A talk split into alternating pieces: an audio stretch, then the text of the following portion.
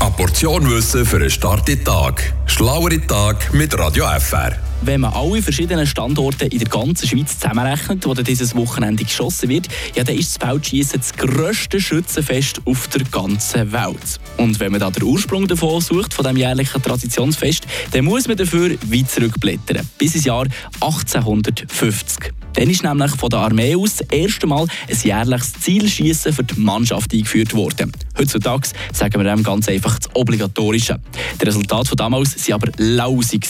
Nur 15% von allen abgegebenen Schuss sind auch tatsächlich auf die Scheibe. Daraufhin hat man reagiert und sich überlegt, wie man die Quote könnte aufbessern könnte und ist dann darauf im Jahr 1972 auf die Idee gekommen, ein Feldsektionswettschießen zu machen. Wie der genaue weitere Verlauf dieser Geschichte ist gegangen, kann man heutzutage nicht zu 100% nachweisen. Was man aber weiss, dass Bern und Solothurn schnell mal darauf haben, ein kantonales Feldschießen veranstaltet haben.